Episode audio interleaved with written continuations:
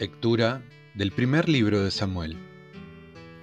En aquellos días, Saúl, con tres mil soldados de todo Israel, marchó en busca de David y su gente hacia las peñas de los Rebecos. Llegó a unos corrales de ovejas junto al camino, donde había una cueva.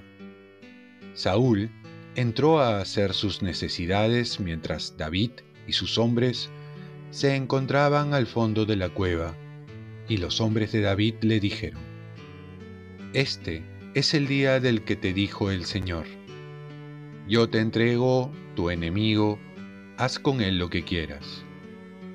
Pero él les respondió, Dios me libre de hacer eso a mi Señor, y de extender la mano contra él, pues es el ungido del Señor y les prohibió enérgicamente lanzarse contra Saúl.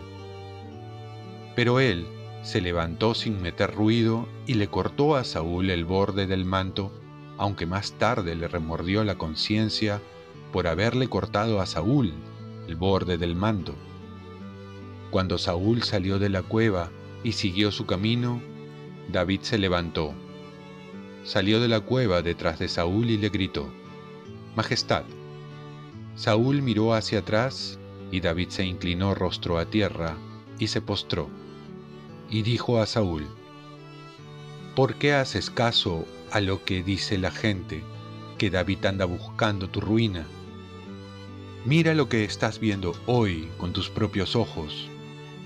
El Señor te había puesto en mi poder dentro de la cueva.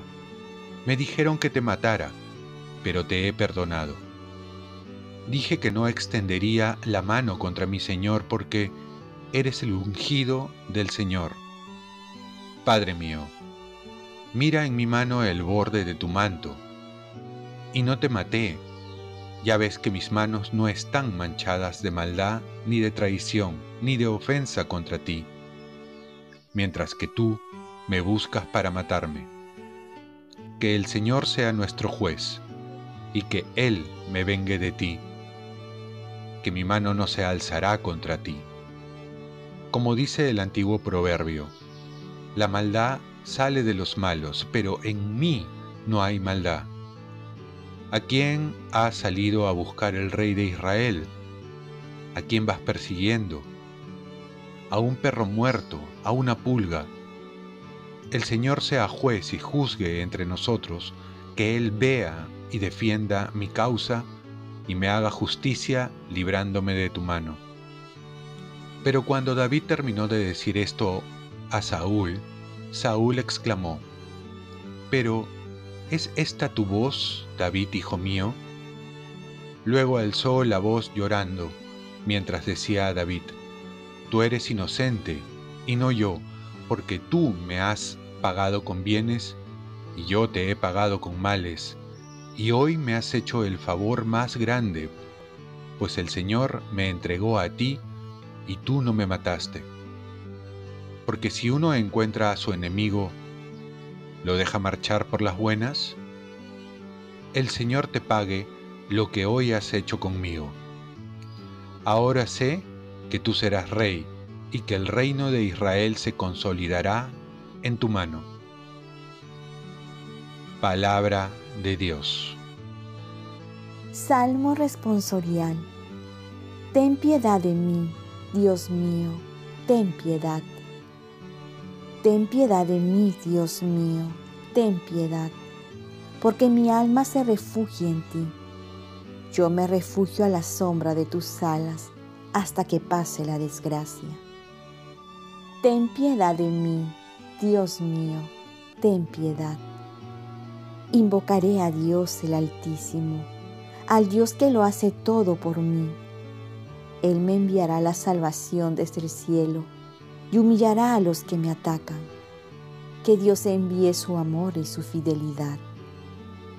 Ten piedad de mí, Dios mío, ten piedad. Levántate, Dios, por encima del cielo.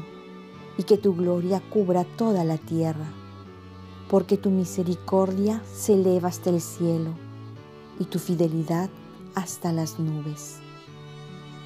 Ten piedad de mí, Dios mío, ten piedad. Lectura del Santo Evangelio según San Marcos. En aquel tiempo Jesús subió a la montaña, llamó a los que quiso y se fueron con él, e instituyó a doce, para que estuvieran con él y para enviarlos a predicar, con poder de expulsar demonios. Simón, a quien puso el nombre de Pedro, Santiago el de Zebedeo, y su hermano Juan, a quien puso el nombre de Boanerges, es decir, los hijos del trueno, Andrés, Felipe, Bartolomé, Mateo, Tomás, Santiago el hijo de Alfeo, Tadeo, Simón el cananeo y Judas Iscariote, el que lo entregó. Palabra del Señor. Paz y bien, estar con Jesús para llevar a Jesús. Cuando uno se pregunta por qué me amo Dios, uno puede creer equivocadamente que son por los méritos de uno mismo.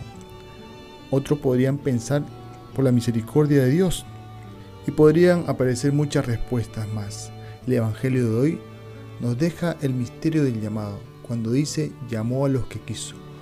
No somos nosotros los que elegimos, sino ha sido Jesús que nos ha elegido porque así lo ha deseado. Pudo escoger mejores que nosotros, pero no fue así. Igual pudo escoger mejores apóstoles, más talentosos, con mayor conocimiento, reconocimiento, más piadosos, pero escogió a los que ya sabemos.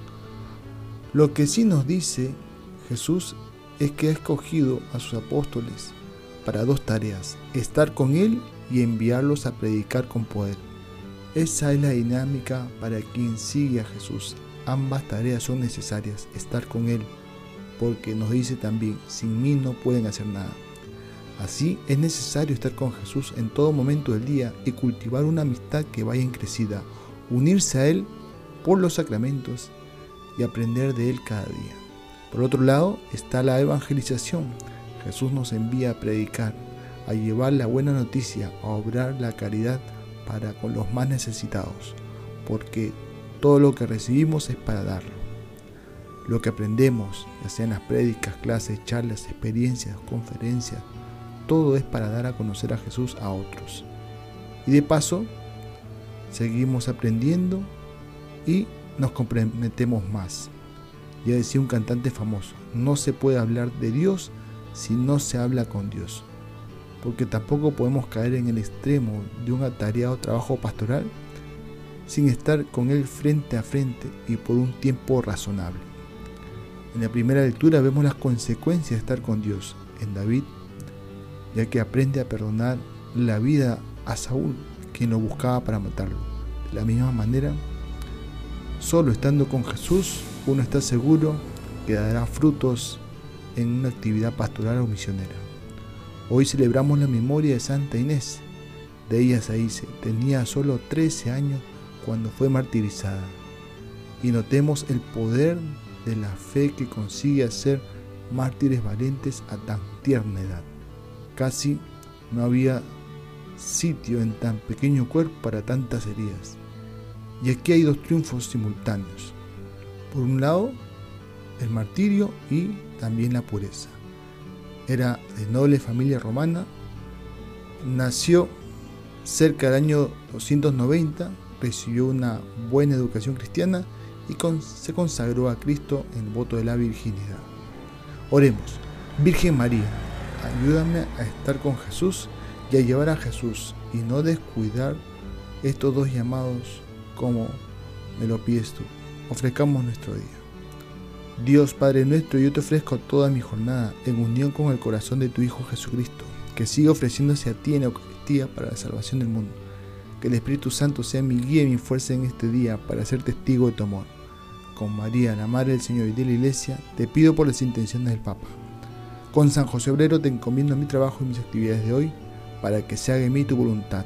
y la bendición de Dios Todopoderoso, Padre, Hijo y Espíritu Santo descienda sobre ti. Cuenta con mis oraciones que yo cuento con las tuyas y que tengas un santo día.